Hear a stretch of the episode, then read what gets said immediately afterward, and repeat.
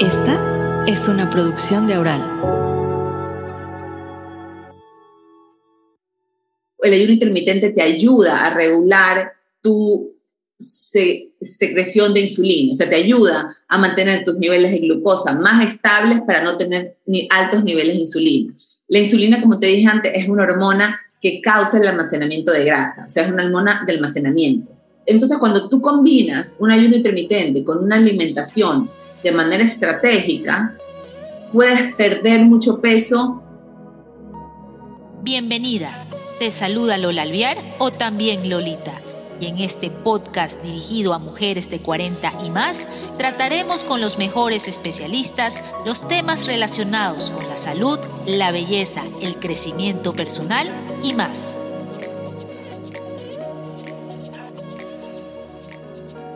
Ya sabemos que ayuno es no ingerir alimentos por un periodo prolongado. Por eso es que a la primera comida de la mañana le decimos desayuno, porque se supone que de acuerdo a nuestra rutina hemos pasado entre 10 y 12 horas sin comer desde la cena del día anterior. Además, hay quienes en determinadas épocas ayunan por motivos religiosos. Pero en los recientes años también hemos escuchado sobre el ayuno con un enfoque de salud. En este episodio de También Lolita, desde Miami, la coach de bienestar y facilitadora energética María Fer Florido nos dará luces sobre este tema que tiene adeptos y detractores. ¿Por qué las mujeres debemos hacer ayuno intermitente? ¿Y cómo realizar esta práctica de manera saludable? María Fer, bienvenida. ¿Cuánto tiempo sin tener contacto personal? Hola Lolita, ¿cómo estás? Qué gusto que me hayas invitado, qué gusto poder conversar contigo hoy, especialmente este tema que me, que me encanta, me apasiona, por decirlo así. Y nada, mil, mil gracias por abrirme las puertas a tu podcast. A ti por estar aquí. La primera pregunta de naturaleza general es, ¿qué se entiende por ayuno intermitente? Con énfasis en esta última palabra que significa algo que se interrumpe y sigue. Ok, para comenzar, quiero empezar a hablar un poquito solo del ayuno. Antes de irnos a todo lo que es el ayuno intermitente, quiero como empezar a quitar todos estos mitos que hay atrás del ayuno. Entonces, si yo te pregunto a ti, Lola, ¿tú ayunas? No. No. Entonces, la respuesta está mal, de cierta forma. ¿Por qué? Porque cuando hablamos del ayuno, si nos vamos al diccionario a ver cuál es la definición del ayuno, el ayuno es básicamente cualquier periodo que pasamos sin ingerir alimentos. Entonces, todas las noches, cuando tú haces tu última comida, dejas de comer hasta el día siguiente, tú básicamente estás ayunando, estás teniendo un ayuno. Entonces, me gusta comenzar con eso porque creo que cuando escuchamos la palabra ayuno, todas salimos corriendo. O sea, tengo que ayunar, yo no puedo hacer eso, me voy a morir de hambre, me voy a desmayar. Entonces, me gusta comenzar por ahí, para que nos demos cuenta de que en verdad el ayuno es lo que practicamos todos los días. Ahí, ahí te voy a dar una eh, percepción o creencia quizás limitante mía. Claro, yo digo que no, sabiendo que el desayuno significa comer luego de todas las horas que estuve dormida y no comí pero mientras estoy dormida no me doy cuenta. En cambio, para mí ayuno es como abstenerse de comer estando consciente de eso y para mí, en mi caso, es sinónimo de sacrificio. no, y exacto, y es totalmente, y mira, cuando yo trabajo, yo tengo un programa de 21 días donde me enfoco 100% en el ayuno intermitente con las mujeres, una de las primeras cosas que hago es eso, es trabajar esas creencias limitantes, ir más allá, ir, ir a ver qué es lo que significa para ti ayunar, qué es la historia que te has contado ayunar. O sea, tal vez has escuchado que cuando tú tenías que hacer una penitencia o habías cometido algo malo, entonces ibas a ayunar en forma de penitencia para este, quedar bien, o tal vez era un castigo, o tal vez escuchas, como tú dijiste, muchas este, culturas ancestrales han ayunado, pero escuchamos estos ayunos larguísimos, 24 horas, 32 horas, los monjes en el Tíbet que ayunan no sé cuántos días. Entonces, por eso me, me gusta comenzar por ahí. Cuando vamos al ayuno intermitente, que es el término que se ha clonado y puesto de moda, por decirlo así, en los últimos años en, este mundo de la nutrición, hablamos de un ayuno en el que entramos y salimos, que es un ayuno, como tú dijiste, intermitente, que se para y se prende. O sea, que un ayuno intermitente básicamente tú decides cuándo lo quieres comenzar, tú decides cuándo lo quieres terminar y por lo regular el término ayuno intermitente va de la mano con un horario en específico. Entonces, más o menos ese horario es 16 horas de ayuno, 8 horas de una ventana de alimentación. Cuando hablamos de ayuno intermitente, ese es el horario más común.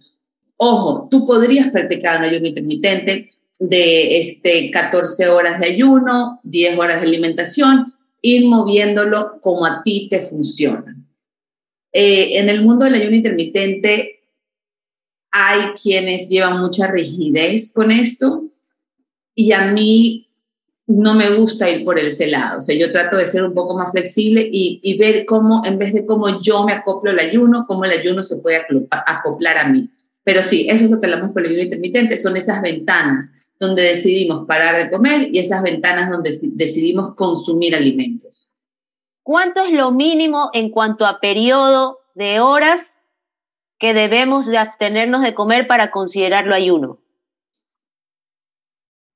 Si, si vamos por lo que sería la definición en el diccionario, cualquier momento que tú paras de comer, estás ayunando. Ya. Si tú vas ya cuando empezamos a esta parte científica, nutricional, yo lo que le recomiendo a todas las personas es que ayunen 12 horas. ¿Qué significa? Tú comiste a las 2, a las 8 de la noche y no comes desayuno hasta las próximas, hasta las 8 de la mañana. O sea, tener un ayuno de 12 horas es lo más normal, es lo que han hecho nuestros abuelos.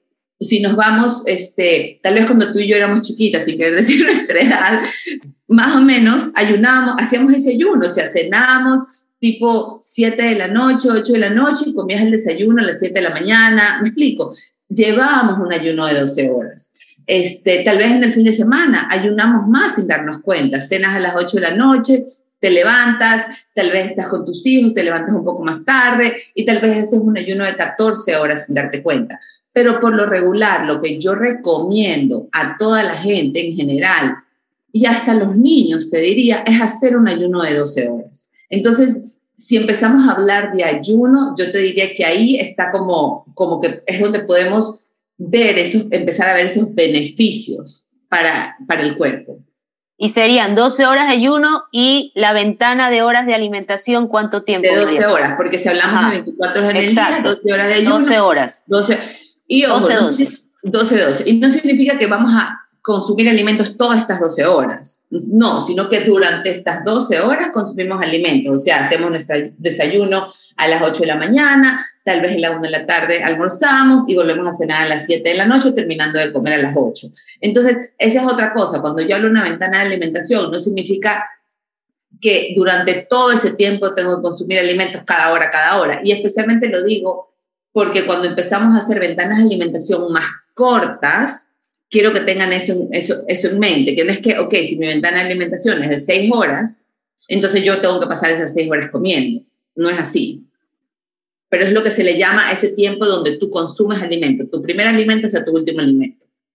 María, pero tú hablabas que también hay personas que aplican este esquema del ayuno eh, con enfoque de salud o con supuesto enfoque de salud de manera rígida, ¿ya? ¿A qué te refieres? ¿Qué es rigidez para ti? ¿Qué es un ayuno con rigidez para ti?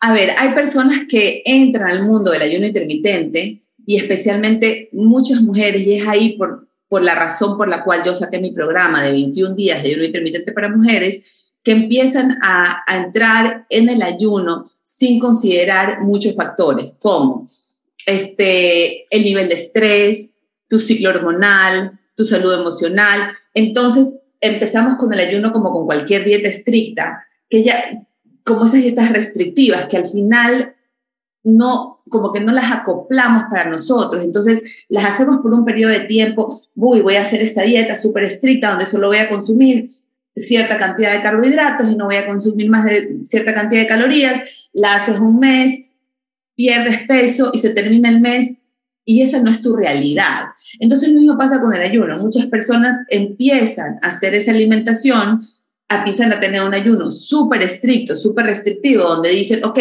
yo voy a hacer, yo escuché, en, yo no sé, yo escuché en un podcast que no sé quién perdió peso, le funcionó hacer todos los días un ayuno de este, 18 horas, suponte, con una ventana de alimentación solo de 6 horas. Entonces empiezan con ese ayuno y solo quieren comer durante esas seis horas y empiezan a restringirse, entonces tal vez ya no comparten comidas con su familia, tal vez este, se, se, excluyen porque no quieren salir a estar con sus amigas porque entonces van a pecar y a romper su ayuno. Y ahí es donde voy esa parte restrictiva. Yo creo que yo llegado a un punto, ya llevo 10 años en este mundo de la nutrición y, creo que comencé con esa idea de lo tengo que hacer perfecto, lo tengo que hacer restrictivo, pero ya cada vez me doy cuenta que mi enfoque más va a la salud. Y parte de la salud no es solo tu salud física y fisiológica. Y sí, definitivamente tu peso puede ser un marcador de tu salud, de tener un peso saludable, un peso que te funciona a ti, pero también viene toda esa salud mental. O sea, qué tanto esa restricción y qué tanto ese, ese como, como castigo que nos imponemos de solo puedo comer esta hora, te funciona a ti en tu salud mental, te funciona a ti en tu salud emocional. ¿Cuánto es lo máximo ya cuando el cuerpo ha pasado por este proceso se, o se ha adaptado a este esquema de ayuno intermitente? ¿Cuánto es lo máximo de horas que se puede ayunar o que tú aconsejas? No te extienda más allá de X cantidad de horas.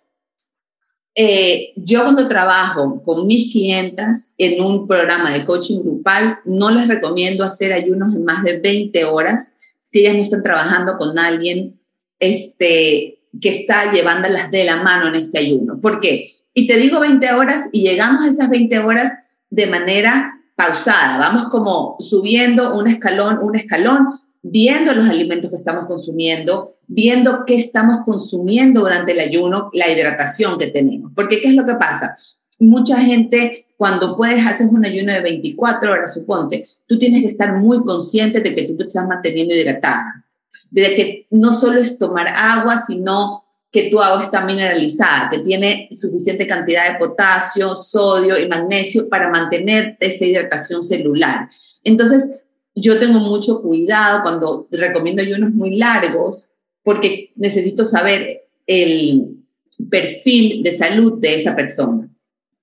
Pero yo sí te diría que si tú lo estás haciendo por ti sola y lo empiezas, empiezas a investigar, este, no sé, lees un libro, te metes en una clase, empiezas a tener más información, podrías llegar a hacer un ayuno de 18 horas, 20 horas tú, poco a poco. Yo no te recomiendo, ojo, que tú ahorita cierres esta conversación conmigo y digas, me encantan los beneficios y yo mañana ayuno 20 horas. O sea, así no lo hagas porque no, no quisiera que tengas problemas de salud ni te pegas un susto. Ahora, ¿por qué las mujeres debemos hacer ayuno intermitente? me iría para atrás y te diría porque todos deberíamos hacer ayuno intermitente. Antes de llegar a las mujeres, los beneficios del ayuno intermitente vienen para todo el mundo. Entonces, ¿por qué? Primero porque le damos un descanso a nuestro sistema digestivo. Le damos un espacio para que se regenere. Si tú cenas y después cenas a las 8 de la noche y después este, a las 10 de la noche dices, uy, me quiero pegar ese snack de medianoche, me voy a comer el heladito, me voy a comer tú básicamente estás activando tu sistema digestivo de nuevo. Entonces, en el momento que tu cuerpo, acuérdate que tu cuerpo al final del día es biología. O sea, nosotros estamos aquí sentadas hablando por la computadora, este, haciendo este Zoom, tú estás en Guayaquil, yo estoy en Miami, mil tecnología, pero nuestro cuerpo sigue siendo esa biología de esa época ancestral, de la época de los cavernícolas. Biológicamente nuestro cuerpo no ha cambiado, se ha ido adaptando poco a poco, pero sigue casi igual. Entonces nuestro cuerpo se sigue rigiendo mucho por los ciclos del sol y la luna, el ciclo circadiano, ¿ok? Cuando cae el sol, nuestro cuerpo empieza a segregar melatonina, que básicamente que es una hormona, la hormona que nos, que nos hace como ir a dormir, que básicamente le dice a nuestro cuerpo que entre en ese estado como de, de descanso, de reparación. Si tú comes a las 11 de la noche, le estás mandando señales contradictorias a tu cuerpo básicamente bajo la luz, eh, tengo melatonina, estoy segregando melatonina, todo mi cuerpo, mis órganos deberían empezar como a apagarse, empezar como esta limpieza interna, este como descanso, esta, esta como regeneración, pero yo estoy comiendo, le estoy metiendo más energía, estoy diciéndole a mi, digestión que se tiene que activar. Entonces ahí empezamos que no le damos ese descanso a nuestro, nuestro sistema digestivo. Si empezamos a ver tantos niños, tantas personas hoy en día con problemas de, yo no sé, de estreñimiento, con problemas del de síndrome del intestino irritable, con alergias, este, personas que viven hinchadas, que sienten que no digieren. Es obvio, si yo estoy comiendo todo el día, es como que no termino de digerir un alimento y ya le estoy metiendo otro. Eh, y acuérdate que la digestión es como en procesos y cada alimento que consumimos, cada grupo de, alimentos que consumimos, utiliza enzimas diferentes. Entonces, empezando por ahí, cuando nosotros le damos un descanso a nuestro sistema digestivo de 12 horas, que es lo normal, que es lo que si tú te pones a pensar, hemos hecho hasta hace 50 años, este, hace 50 años no había tiendas abiertas las 24 horas, no había... Eh, como restaurantes que estaban abiertos. Tú no podías pedir este, un Uber Eats que te hagan un delivery y te traigan una comida a las 11 de la noche. O sea, básicamente tu mamá cocinaba, tu abuela cocinaba, se cerraba la cocina y nadie más comía hasta el día siguiente. Eso es lo que hemos hecho toda la vida, hasta los últimos años. Entonces, empezando por ahí. Segundo, el, el ayuno también te ayuda como esa regeneración celular, no solo en tu sistema digestivo, pero en todo el cuerpo te ayuda a mantener tus niveles de insulina estables. La insulina es una hormona de almacenamiento, es una hormona que nos hace almacenar grasa, que es necesaria, o sea, la insulina no es mala cuando la tenemos en las cantidades correctas o las cantidades que le funcionan a nuestro cuerpo, pero cuando subimos más allá, la, insulina nos empieza no solo a poner en este estado de almacenamiento de grasa, sino que nos crea inflamación en el cuerpo. Entonces, empezando, sabes, como que van, van sumándose, sumándose, sumándose todas las cosas. Las mujeres, ¿por qué nos beneficiamos del ayuno intermitente? Primero, porque nos ayuda a balancear nuestras hormonas, nos ayuda a tener esa regeneración celular, nos ayuda a mantener los niveles de insulina estables. Y la insulina es una hormona este, no para meternos mucho aquí en toda la parte hormonal, pero hay una jerarquía hormonal. Cuando hablamos de las hormonas, siempre pensamos solamente en las hormonas sexuales, el estrógeno y la progesterona, las hormonas, o sea, por lo regular empezamos a pensar, pensar en las hormonas en el momento que no queremos quedar embarazada o que queremos quedar embarazada. O sea, eh, eh, más o menos es así. Pero la insulina es una hormona, el cortisol es una hormona y hay una jerarquía hormonal. Y la insulina está ahí arriba en la jerarquía. Entonces, cuando tú tienes un desbalance en tu insulina, tú empiezas a crear un desbalance en todas las hormonas que vienen abajo. Y las que vienen abajo está la progesterona, el DHEA, está el estrógeno. Entonces, al mantener nuestros niveles de insulina estables, hacemos que nuestras hormonas en ese cambio, en ese momento que empezamos a entrar a la perimenopausia, que es a partir de los 37 años, cuando nos empezamos, nuestro cuerpo, para mí, yo, yo le llamo la pubertad en reversa, o sea, empezamos a revertirnos para otra vez, otra vez como dejar de tener nuestro periodo, este, tener niveles altos de insulina puede tener un gran impacto en nuestras hormonas y en cómo va a ser esa perimenopausia y cómo vamos a llegar a esa menopausia. Entonces, empezamos por ahí. Segundo, tenemos esto que se llama la hormesis, y la hormesis es básicamente este, un estrés bueno, como ese estrés que te hace adaptar. Es tú aprender un nuevo idioma es, es hormesis, es un estrés que te, que te hace bien, como meterte en un sauna es un tipo de hormesis, hacer ejercicios de alta intensidad es hormesis, o sea, es un estrés bueno. Y el ayuno intermitente eso. ¿Y qué es lo que hace? Hace que tu cuerpo sea más resiliente, que tus células se hagan más, más fuertes, se adapten mejor, si hay un virus lo puedan combatir más rápido. Entonces, todos esos beneficios. Aparte de eso, cuando llegamos a la perimenopausia, menopausia, muchas mujeres empiezan a ver un cambio en su cuerpo, un mayor almacenamiento de grasa. Eh, empiezan a ver que tal vez eh, acumulan grasa en otras partes que antes no la acumulaban y el ayuno intermitente también te ayuda a regular las hormonas para que tu cuerpo deje de estar consumiendo carbohidratos como fuente de energía y empiece a utilizar la grasa que está en tu cuerpo como energía, o sea, que la quemes. Entonces, son muchos factores. Pero como te digo, con las mujeres tienes que considerar mucho el ciclo menstrual cuando estás ayunando. Sí. Por toda esta parte hormonal. Entonces, ahí tenemos dos temas, María, que quiero así como que profundizar contigo. Sí el tema que dijiste de la insulina que impacta a las hormonas que vienen abajo, las hormonas en, femeninas en el caso de las mujeres, entró estrógeno, progesterona. Ya. ¿Cómo específicamente impacta a estas hormonas? Si tenemos la insulina alterada por tener este esquema de que estamos comiendo cada tres horas, cada cuatro horas, o, o vamos a las 12 de la noche y nos metemos un atracón de comida en, el, en la cocina. ¿Cómo, cómo esta, esta alteración de la insulina impacta a estas hormonas femeninas? Porque cuando, cuando, a ver, cuando tenemos mucha insulina, tenemos niveles altos de insulina, tendemos a almacenar más grasa.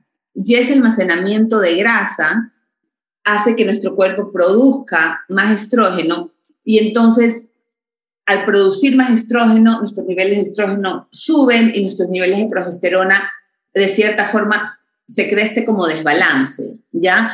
Aparte de eso, la insulina, suponte, este, tenemos receptores de insulina hasta en los ovarios. Entonces ahí empezamos a ver cómo empiezan a ver todos estos cambios y empieza a afectarse poco a poco. También la insulina tiene mucho que ver con el cortisol. Y si nos damos cuenta, la hormona del estrés. Exacto, el cortisol es la hormona del estrés y cuando llegamos a, a la edad que empieza la perimenopausia, por lo regular las mujeres tenemos ya hijos en la adolescencia, que como podemos saber suelen ser tal vez un poquito más estresantes que tener un motivo de estrés. Un motivo de estrés. Este, solemos tener papás que ya están mayores, que también, y, y no me gusta decir que son motivo de estrés, pero nos crean preocupación. O sea, no, uno, uno como mujer se tiende a preocupar y tiende a querer ayudar a todo el mundo que está a su alrededor. Entonces, sí, porque los empezamos a cuidar, es así, los empezamos a cuidar. Exacto, entonces tú cuidas a tus hijos adolescentes, que es un cuidado totalmente diferente al de tu papá mayor, entonces son diferentes tipos de estrés. Y no solo eso, ya como mujeres solemos estar más realizadas. O por el otro lado, como empezamos a ver que nuestros hijos son más independientes, nos empieza a estar esta como ansiedad de tengo que hacer algo con mi vida porque ya mis hijos se van a ir. Entonces, yo veo que me parece como muy, no sé, me parece que es una jugada de la naturaleza que nos ha hecho a las mujeres porque nos manda este cambio hormonal en un momento de nuestra vida que solemos estar más estresadas. ¿Y qué es lo que pasa? Cuando segregamos cortisol, nuestro cuerpo nosotros segregamos cortisol en cualquier tipo de estrés, ¿verdad? Así te esté sonando el celular porque te está llamando tu jefe, así tu marido te está llamando 10 veces porque no encuentra las llaves de la casa, así tu hijo te está llamando a pedirte permiso y suena el celular o recibes un correo electrónico del colegio que te dijo que tu hijo se había escapado, lo que sea, es estrés. Para tu cuerpo ese estrés no sabe diferenciar si es un estrés de que te está persiguiendo un tigre para comerte o si es un estrés de que simplemente tienes que coger y decirle, por Dios, dejen de llamarme. O sea, para tu cuerpo es estrés. Entonces, cuando tenemos este estrés, nuestro cuerpo segrega cortisol y el cortisol hace que los niveles de insulina, o sea, que la glucosa que ha sido almacenada en nuestros músculos sea eh, como que se suelte a nuestro cuerpo para poder tener energía en caso tenemos que huir.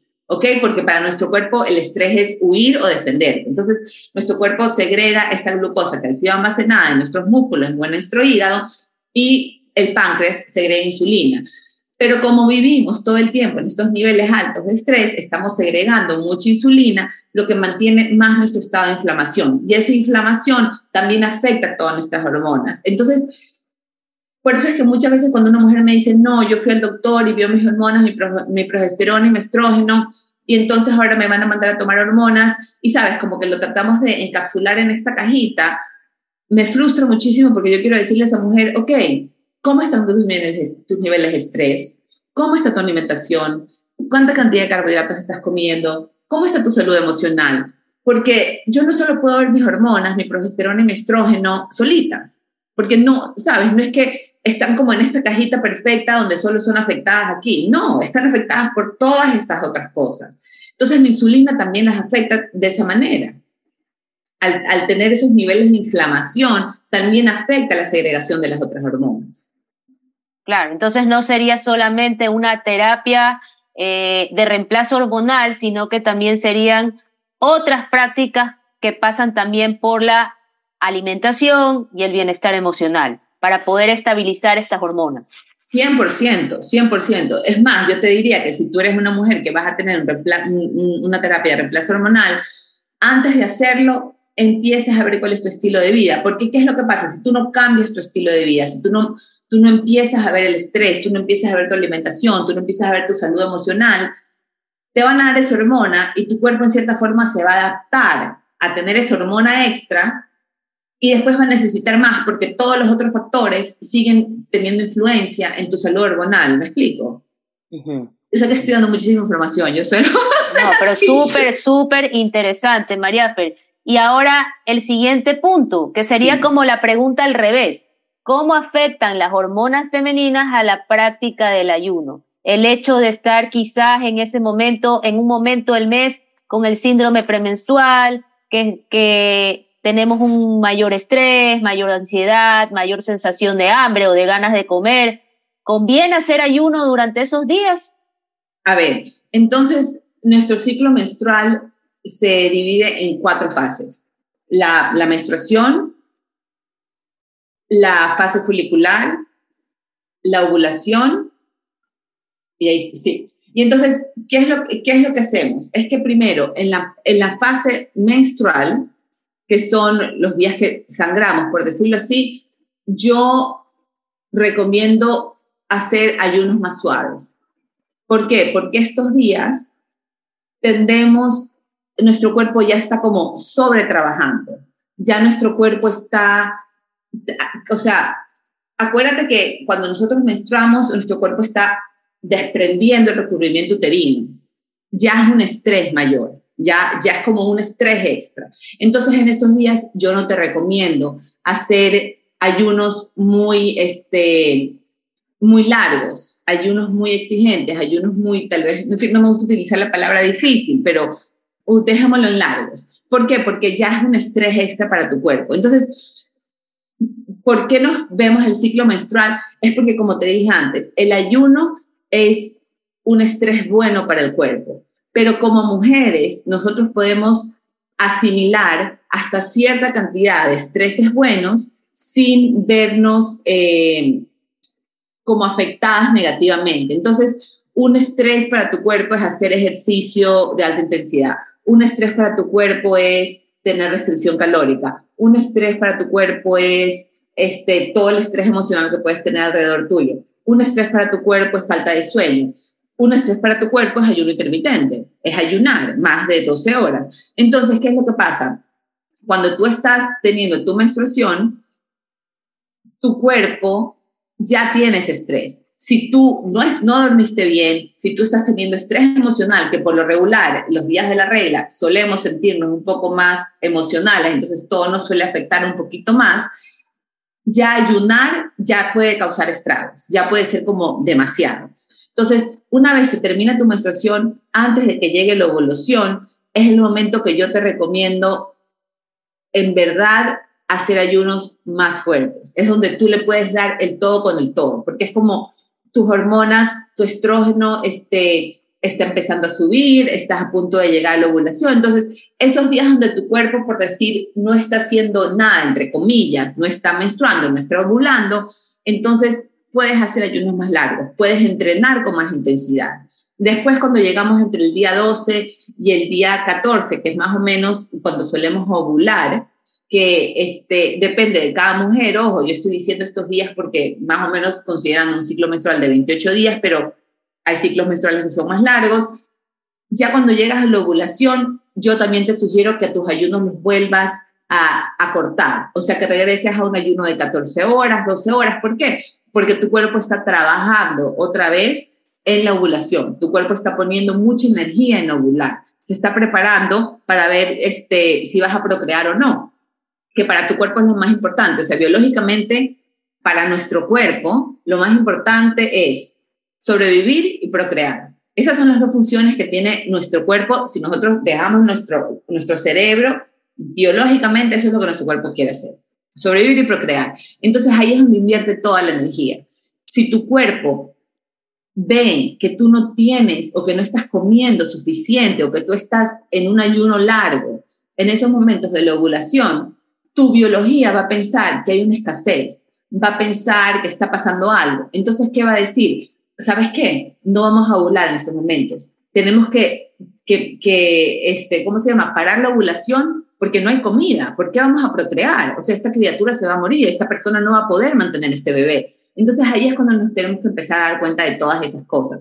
una vez que ha pasado tu ovulación, puedes otra vez regresar a ayunos más largos hasta dos o tres días antes de tu periodo, o sea, cuando ya empieza el síndrome premenstrual. ¿Por qué? Porque de nuevo, el síndrome premenstrual, tu cuerpo se está preparando para este, desprender ese recubrimiento uterino. Entonces, imagínate, o sea, literalmente tu cuerpo está botando toda esta piel, nuestra piel, esta, este recubrimiento, estas células, la está botando para crear células nuevas. Entonces, es un trabajo para tu cuerpo. Y creo que como mujeres no, no, nos, no nos ponemos a pensar no solo lo mágico que es nuestro cuerpo, que hace esto todos los meses, pero toda la energía y todo el trabajo que nuestro cuerpo hace para que este ciclo pase todos los meses. ¿Qué le dirías a las mujeres que tienen como objetivo principal hacer ayuno para perder peso? Es decir, aplicarlo a manera de dieta. Les diría que es una excelente alternativa. A mí, este, trabajo muchísimo con mis clientes con el ayuno intermitente en forma de perder peso ¿Por qué? Porque cuando tú, el ayuno intermitente te ayuda a regular tu secreción de insulina, o sea, te ayuda a mantener tus niveles de glucosa más estables para no tener ni altos niveles de insulina. La insulina, como te dije antes, es una hormona que causa el almacenamiento de grasa, o sea, es una hormona de almacenamiento. Hace que nosotros almacenemos grasa, te, saca de un estado de quemar grasa. Entonces, cuando tú combinas un ayuno intermitente con una alimentación de manera estratégica, puedes perder mucho peso, pero el peso que en verdad quieres perder. ¿De qué me refiero? No es que estás perdiendo agua ni estás perdiendo músculo, empiezas a quemar grasa, o sea, conviertes a tu cuerpo en una máquina que quema grasa. Pero por eso es importante ver cómo tú rompes el ayuno, porque no sirve de nada que tú hayas hecho un ayuno de 14 o 16 horas y que lo rompas con un café, con tres cucharadas de azúcar y una dona. O sea, básicamente no ayunas. Entonces es ver cómo tú puedes romper tu ayuno para prolongar ese efecto de mantener la insulina baja, para seguir quemando la grasa que tienes acumulada en tu cuerpo y después ya, ya, ya consumes carbohidratos. Pero esos ayunos, yo veo mucha gente que hace ayunos, que llegan a mí y me dice, o sea, he hecho ayuno, me va pésimo, me siento mal, y le pregunto qué coma, me dicen, no, yo ayunaba 18 horas y en las 6 horas entonces comía lo que yo quería porque como ya no comí 18 horas, entonces ahí es donde a mí no me gusta el ayuno. Yo creo que el ayuno es una herramienta más en tu caja de herramientas de bienestar. No es la respuesta a todo y lo tienes que combinar con una buena alimentación. María, pero entonces tú con esto echas eh, abajo la teoría de que hay que comer cada tres horas para tener activo el metabolismo, porque si te saltas las comidas vas a ralentizar el metabolismo. Yo creo que tenemos que primero ver que cada cuerpo es un mundo. Ahí es donde viene la bioindividualidad. Este, hay personas que el ayuno intermitente no le funciona, o sea, no les viene bien como cualquier, como cualquier cosa. Hay gente que comer cada cinco horas, cada tres horas tampoco le funciona. Eh, yo creo que tienes que ver tus niveles de azúcar en sangre, cómo están. Yo quiero que tienes que ver cuál es tu, tu, actividad física y empezar a conocer tu cuerpo antes de tomar una decisión. Pero hacer un ayuno de 12 horas, sí, lo, sí, o sea, sí creo que todo el mundo lo debería hacer. Eso de comer cada tres horas es una teoría que empieza a ser como, ay, que empieza a ser obsoleta. ¿Por qué? Porque nos damos cuenta que comer cada tres horas, especialmente si lo que tú estás comiendo es, entonces, yo no sé, me desayuno una, dos tostadas con mermelada y entonces a las dos horas me muero de hambre y me como unas galletitas. Y entonces al almuerzo me como un plato de arroz con lentejas y un pedacito de carne. Y a media tarde este, me como, no sé, una fruta. Y en la noche, ¿Qué es lo que pasa? Tú estás consumiendo solo carbohidratos, lo que hace que tu, tu cuerpo no se sacie y que tus niveles de insulina suban y bajen, estás como en una montaña rusa. Entonces, tenemos que entender que las proteínas, cuando tú consumes una, una comida con proteínas y grasas y fibra, son como que le pones los frenos al carrito de la montaña rusa. Entonces, tú subes y cuando baja tú no te mueres de hambre. Porque por lo regular, las personas que tienen que comer cada tres horas, si tú ves lo que ellos están comiendo, es puros carbohidratos. O sea, Esa soy yo, por si acaso. Entonces no te, sientes, no te, sientes, saciada. Pero yo le diría a esa persona, ok, si tú me dices que a ti te funciona eso y tú te sientes bien, perfecto. Pero si tú sientes que estás muerta de hambre todo el tiempo, que no tienes claridad mental, que no te puedes enfocar, empieza a ver, a llenar tus platos de proteínas, de grasas y de fibra. Entonces, ¿a qué me refiero? En vez de desayunar solo dos tostadas con mermelada, cómete media tostada con dos huevos y medio aguacate. O te podrías hacer un omelette de dos huevos con espinaca y aguacate y te comes media tostada. Entonces te empiezas a dar cuenta cómo te sientes mucho más saciada y ya no tienes esa necesidad para comer, porque por lo regular tendemos a tener esa necesidad de comer cada tres horas porque estamos consumiendo puros carbohidratos.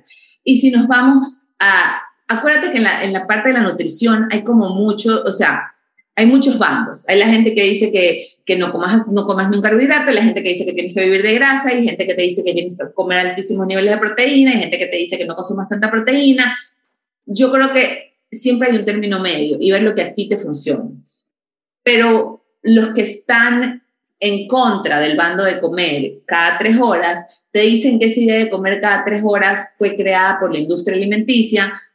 Cuando se fue cuando vino esa moda de, low fat, de cero grasa, y que empezó todo a ser cero grasa, la leche sin grasa, el yogur sin grasa, las galletas sin grasa, o sea, todo sin grasa, tuvieron que hacer que la gente consuma más alimentos, más carbohidratos cada tres horas, porque al no tener grasa y ser estos alimentos como vacíos, llenos de, almidones, de carbohidratos, de azúcares, la gente tenía más hambre. Entonces se creó esa tendencia para apoyar a esta nueva cultura que estaba la industria alimenticia creando. Eso es lo que dicen. Yo creo que uno tiene que probar cada cosa en su cuerpo. O sea, yo creo que ya, este, ahorita eso de decir que todo el mundo tiene una verdad absoluta y decirte, no, nadie puede, a nadie le funciona, eso no es así, porque cada cuerpo es absolutamente diferente. Si tú eres una persona que está trabajando y tienes un trabajo súper activo, moviéndote de arriba para abajo, tal vez sí necesitas, pero tal vez cambian cambia en vez de, comer cada tres horas y comer galletitas, este, desayuna y en tu merienda cómete un puñado de nueces con media manzana, este, o cómete unas zanahorias con un poco de hummus, o, no sé, unos palitos de pepino con unas lascas de pavo. Me explico, es como, como ir viendo cómo puedes hacer eso mejor. Yo, yo tengo dos personas cercanas a mí que han hecho ayuno intermitente, eh, mi esposo y mi hermano. En el caso de mi esposo, él ya no cena y se espera, por así decirlo, hasta el desayuno. En el caso de mi hermano, sí cena y no come más o menos hasta la hora del almuerzo. En realidad, no creo que hayan recibido un coaching especial para hacer esto, sino que quizás investigaron un poco y, se animaron a hacerlo. Ahora, la pregunta va porque con qué tipo de comida rompemos el ayuno. O sea, cuando a mí ya me llega mi momento de comer, ¿qué debo de comer para romper el ayuno? Y te menciono estos dos casos porque en el caso de mi esposo rompe el ayuno en hora de desayuno y en el caso de mi hermano rompe el ayuno en hora de almuerzo. Ok, entonces los hombres el ayuno intermitente les funciona totalmente diferente que las mujeres. O sea, yo tengo clientes que vienen la pareja a trabajar conmigo y el hombre en un mes, o sea, pierde no sé cuántas libras y se siente fantástico, a la mujer le suele tal vez costar un poquito más por esta parte hormonal. Y yo creo que también es por la edad, donde empezamos a tener ese cambio hormonal que hace que nuestro cuerpo se sienta un poquito como, como desubicado tal vez. Pero a ver, ¿cómo romper el ayuno? Entonces un ayuno de 16-8, yo lo que recomiendo es romper tu ayuno Primero, con proteínas vegetales, que son fibra y grasa. Entonces, ¿eso cómo se vería? Se vería como eh, dos huevos, un omelette, dos huevos con espinaca y eh, un aguacate. O si tú quisieras poner algún tipo de carbohidrato, le podrías poner medio camote o medio verde asado, o tal vez una tortita de verde, este, o lo que, lo que comemos mucho en Ecuador, un tigrillo, suponte un tigrillo con medio, medio verde majado, le pones dos huevos, le pones mucho perejil, le puedes poner este, un poquito de tomate, cebolla, te podrías hacer unas espinacas saltadas al lado y ahí está. ¿Por qué? Por lo que, lo que queremos es que cuando tu cuerpo ha pasado mucho tiempo sin comer, manteniendo esos niveles de insulina bajos, acuérdate que cuando nosotros segregamos insulina, que segregamos insulina cuando consumimos cualquier carbohidrato, en el momento que segregamos insulina, nuestro cuerpo mantiene esa insulina en el torrente sanguíneo hasta 8 horas. O sea, de 6 a 8 horas esa insulina está dando la vuelta en nuestro cuerpo. Entonces, lo que a mí me gusta es que tú comiences tu día manteniendo tus niveles de insulina bajos. ¿Por qué? Porque ya tuviste tu ayuno, donde tu nivel de insulina bajó porque no has comido por, por este 14, 16 horas, o sea que tu nivel de insulina está bajo, está bien, tu estado está en un estado de quema grasa, ¿por qué no lo extiendes un poquito más? Teniendo un desayuno que no tiene carbohidratos, que no tiene almidones. No estás obteniendo todos los beneficios ya del ayuno, porque tu, digestión se activó y tal vez esa reparación celular deja de suceder porque ya la digestión comenzó a activar todos los órganos, pero al no segregar insulina mantienes los niveles de inflamación bajos y extiendes todos los otros beneficios de ese estado quema-grasa. Yo por lo regular lo que les digo a mis clientas es que traten de consumir sus carbohidratos, sus almidones en una ventana más corta. O sea, no dispersarlo por todas las comidas. O hasta si los quieres consumir en el desayuno, porque mucha gente hace ejercicio y sí, sí siente que ese carbohidrato, ese almidón les ayuda, les da un poquito más de energía en el ejercicio, o es el momento que tal vez tu cuerpo los va a asimilar mejor porque estás más en movimiento. Ok, comienza tu, tu, tu día con un carbohidrato, como un plátano, un, un camote, una papa, ¿sabes? Un, carbohidrato lleno de fibra, y después tu última comida ya no le incluyes carbohidratos. Entonces los mantenemos como al principio o al final. Pero por lo regular lo que yo te pido es eso. Otra forma de romperlo es, a mí me encanta también con un jugo verde, porque al tú no haber tenido nada en el estómago por tanto tiempo, esos nutrientes que tienen los vegetales, básicamente los absorbes y son como una inyección de vitaminas, es como un suelo, eh, los absorbes al instante. Entonces, un jugo verde, un batido verde, algo así. Y después comer, obviamente, tu desayuno. Hablemos de la hidratación durante el ayuno. Tú recomendabas tomar agua mineralizada. ¿Qué tipos de bebidas se pueden ingerir además de agua? Ok. Durante el ayuno. Sí, durante, cuando tú estás ayunando, definitivamente toma agua, hidrátate. Hay ayunos que, ellos, que, los llaman un ayuno seco, que eso lo hace la gente que ya tiene mucho más experiencia y por lo regular gente que tal vez tiene algún, algún problema de salud o alguna situación un poquito más allá que quiere que el ayuno, el ayuno le ayude. Pero yo, para el común denominador, por decirlo así, te recomiendo que estés súper hidratada. Entonces, ¿por qué remineralizar el agua? Porque mucha agua que consumimos ha sido este, filtrada o ha pasado por procesos de filtración que no solo le han quitado todos los virus y bacterias y cloros que pueda haber, pero también les quitan los minerales. Entonces, yo recomiendo o ponerle algún tipo de electrolito. Hay unos electrolitos que se llaman Element, LMNT, que a mí me encantan. Eh, pero si no, si no quieres consumir, poner electrolitos, lo que puedes hacer es coger sal rosada, sal o sal de mar, sal, pero sal que sea de verdad de mar, y le pones una pizca de sal a tu termo. Lo bates bien y te tomas eso, porque ahí tienes un poco de sodio, de potasio, de magnesio, esos minerales que te ayudan a hidratar tus células. Porque muchas veces cuando consumimos un agua que está desmineralizada, es como que entra y sale, pero no, no pasa, al no tener estos minerales, no pasa la barrera lípida de las células y no hidrata nuestras células. Entonces, definitivamente agua, agua, agua, o sea, si puedes, tres litros de agua al día, especialmente cuando estás ayunando. Segundo, puedes tomar agua mineral sin sabor, sin azúcar. Este, hoy en día hay aguas, más que nada sin azúcar, perdón, no sin sabor, pero agua mineral sin azúcar. Hoy en día encuentras agua mineral con, con sabor a limón, con sabor, este, no sé, le ponen un toque de, menta. Siempre fíjate que no tengan azúcar y que el contenido de carbohidratos sea cero.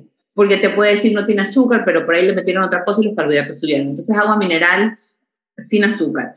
Puedes consumir tés, este, como aguas aromáticas.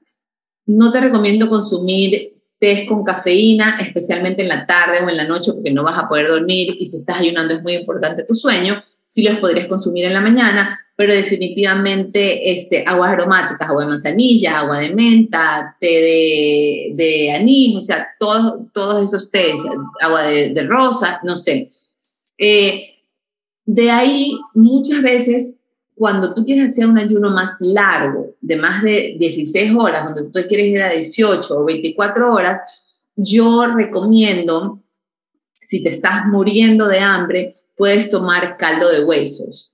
Eh, esos caldos donde hemos dejado los huesos por 24 horas, que, están, que, que es un caldo lleno de colágenos, que es, un caldo, es como lleno de minerales también. ¿Y por qué? Porque ese colágeno que tiene ese caldo, aunque rompe un poquito el ayuno y hay ciertos beneficios que no vas a obtener, obtienes muchos beneficios de la reparación del sistema digestivo, porque ese colágeno va y recubre ese sistema digestivo que ha estado como en descanso todo este tiempo y te ayuda a sanarlo. Entonces una persona suponte que tiene muchas alergias o intolerancias alimenticias, o una persona que sufre de intestino permeable, a esas personas yo les recomiendo antes de romper su ayuno, tomar una taza de caldo de huesos, que eso también los puede ayudar.